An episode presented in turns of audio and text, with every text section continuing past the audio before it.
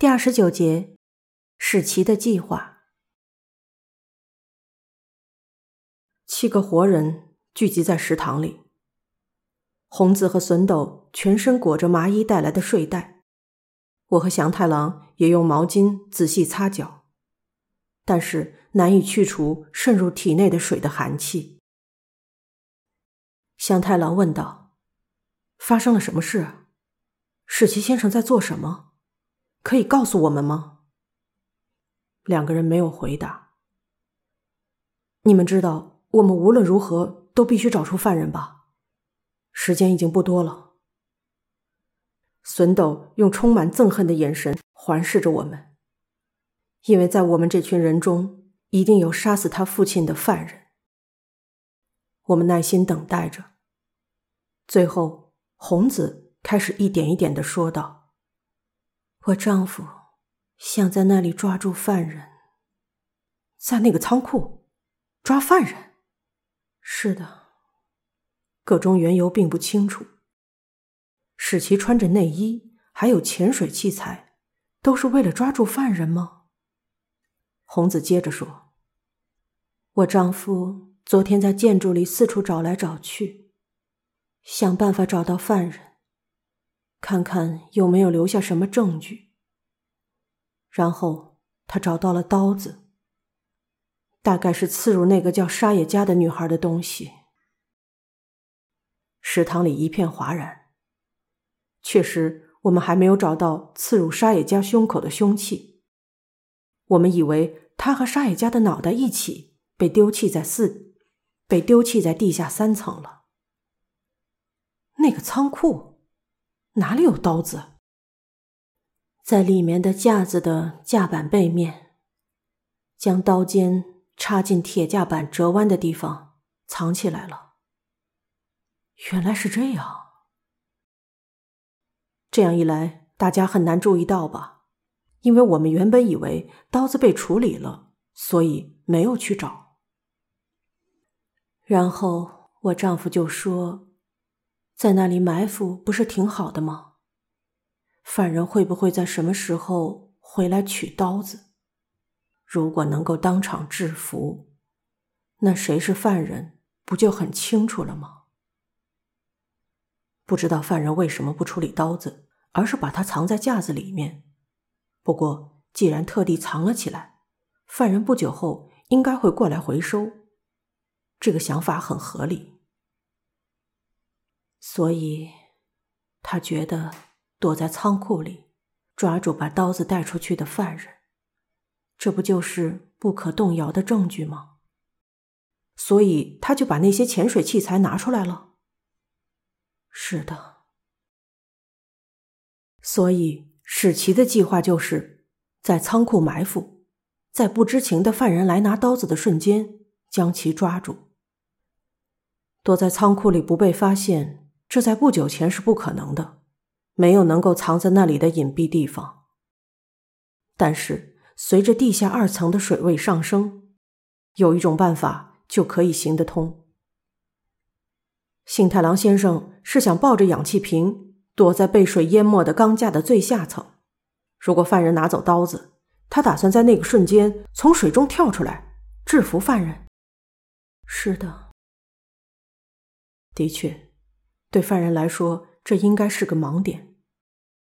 犯人一定没有想到会有人藏在水下。虽然潜水器材里面没有背负氧气瓶的用具，但因为只是待在架子里面一动不动，所以没有特别的障碍。总之，只要在犯人走进房间拿走刀子之前不被发现就行了。可是，也存在一个问题。在水下使用氧气瓶呼吸会产生气泡，但是因为在架板的下面，所以好像不用担心会被发现。往墙壁的一侧呼气，犯人也许就看不到冒泡。昨天晚上七点左右，我丈夫在仓库里，他叫我们待在房间里，因为如果我们行为可疑。犯人就可能会避免采取行动。他穿着内衣是因为没有换洗的衣服吗？是啊，如果把衣服都弄湿了，以后就糟糕了。这就是他只穿着紧身裤和衬衣下到了地下二层的原因。史奇也没有穿下水裤，这是理所当然的。下水裤必须放在楼梯上，不然犯人就会知道有人在地下二层。我丈夫应该是一直站在水中等待犯人。如果犯人下来，他打算潜入水中看犯人进入仓库，因为氧气瓶的空气有限，水又冷。他不可能一直潜在水下埋伏。如果犯人下到地下二层，应该有水声，也许可以通过水流知晓。他打算确认好之后再潜入水中。这是抓住犯人的不确定方法。犯人会出现这件事，不能得到任何保证。但是，既然士官逃到地上，使其一定会尽他所能。然后和计划一样，犯人真的出现了。我们一直在等待。我丈夫说他体力到极限后就会回来，但是过了七个小时还没回来，我们就去看看情况。然后他们就发现史奇被杀了，一定是在抓住犯人之前就被犯人发现了。可能是发出了声响，又或者被犯人注意到了气泡。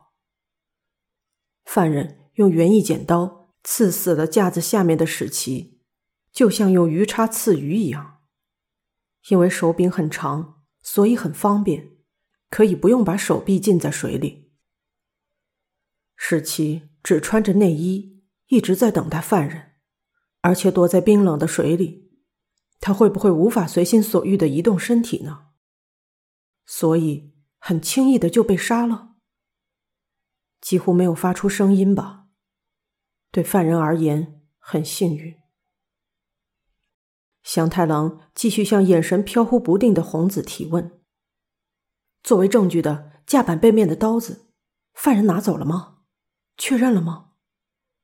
那种东西我没去看。”红子和笋斗在那个仓库，除了尸体之外，估计什么都顾不上吧。不过这个提问似乎让红子想起什么，那里一定有把刀子。我丈夫有用手机拍照，但是手机，怎么说来，手机可能被犯人拿走了。是史奇先生使用的手机吗？被杀人犯拿走了。是的，我丈夫为了拍下作为证据的画面，拿着手机。史奇的手机支持水中拍摄，他好像说过打算躲起来拍视频。如此一来，如果能拍到犯人拿着刀子的画面，那一定会成为不可辩解的证据。中医，有手机掉在仓库里吗？好像没有，虽然并不是看得很清楚，但应该没有。